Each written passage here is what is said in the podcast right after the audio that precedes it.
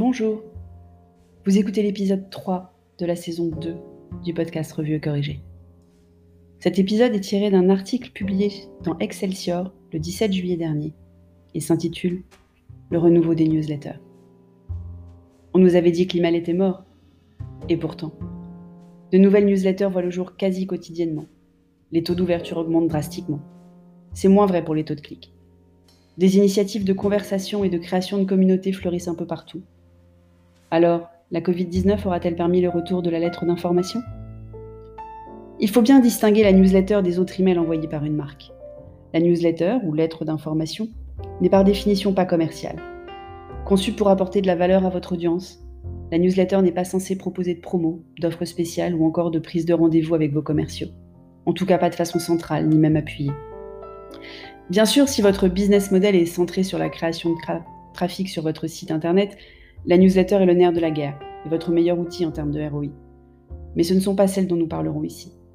Dans la majorité des cas, la newsletter est un outil de marketing relationnel plus que d'acquisition. La newsletter d'entreprise donc est un email, certes, à contenu fortement éditorial, sur une ligne permettant de démontrer votre valeur ajoutée à vos clients et prospects. Il existe même des entreprises qui se sont fondées sur la base d'une newsletter à succès, comme My Little Paris. La crise de la Covid-19 aura révélé des trésors de créativité dans des entreprises qui ne pouvaient plus vendre. Restauration, tourisme et j'en passe, nombreux sont les secteurs qui ont gardé le lien avec leurs clients et parfois leurs prospects, à travers ce canal éminemment personnel. Le secret de la newsletter, pas si bien gardé que cela, mais qui échappe à certains marketeurs ou gros hackers qui mettent des gros boutons de conversion partout, c'est la complicité et la connivence, dans le respect de son lectorat. Vous trouverez un peu partout sur le net des checklists, en 7, 10 ou 12 points pour une newsletter réussie, mais qui vont beaucoup s'attacher à des aspects techniques. Le format, responsive, le choix technique de la plateforme, et il y en a de plus en plus, l'importance des objets pour susciter l'ouverture, c'est pas faux, le respect de la RGPD, et la qualité du contenu n'est qu'un des 7, 10 ou 12 points. Les sujets techniques et réglementaires sont importants bien évidemment, mais doivent passer au second plan, après avoir défini la clé de voûte du newsletter, la ligne éditoriale.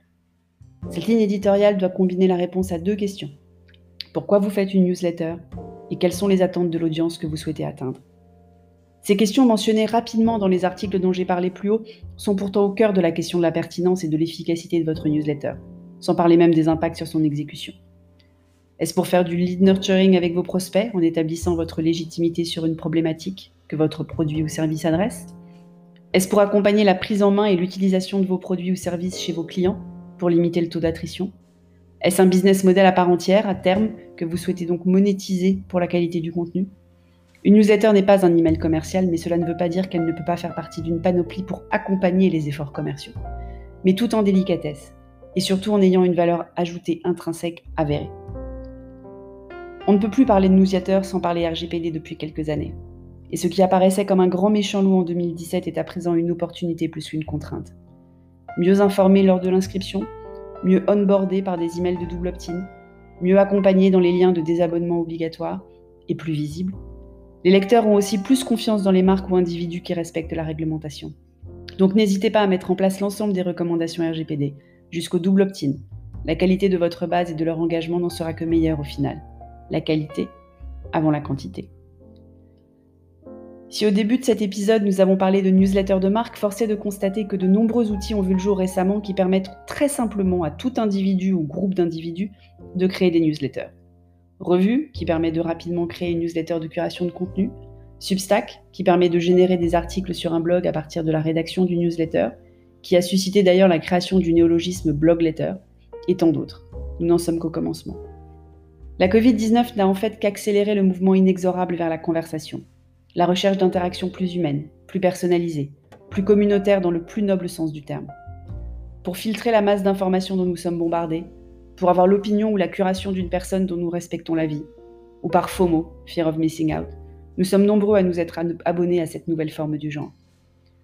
Lancer une newsletter en son nom propre ou pour animer et faire connaître une communauté de la passion economy devient presque un passage obligé. Même si certains professionnels avaient depuis longtemps fait ce choix du meilleur média conversationnel à date, ils ont été rejoints par pléthore d'autres ces dernières semaines, épaulés par la facilité d'utilisation de ces nouveaux outils de publication et d'envoi. Le gros avantage de la newsletter personnelle par rapport à l'animation d'une communauté sur les réseaux sociaux, LinkedIn et Twitter en tête, est d'abord de garder la maîtrise de la diffusion de votre contenu à vos abonnés.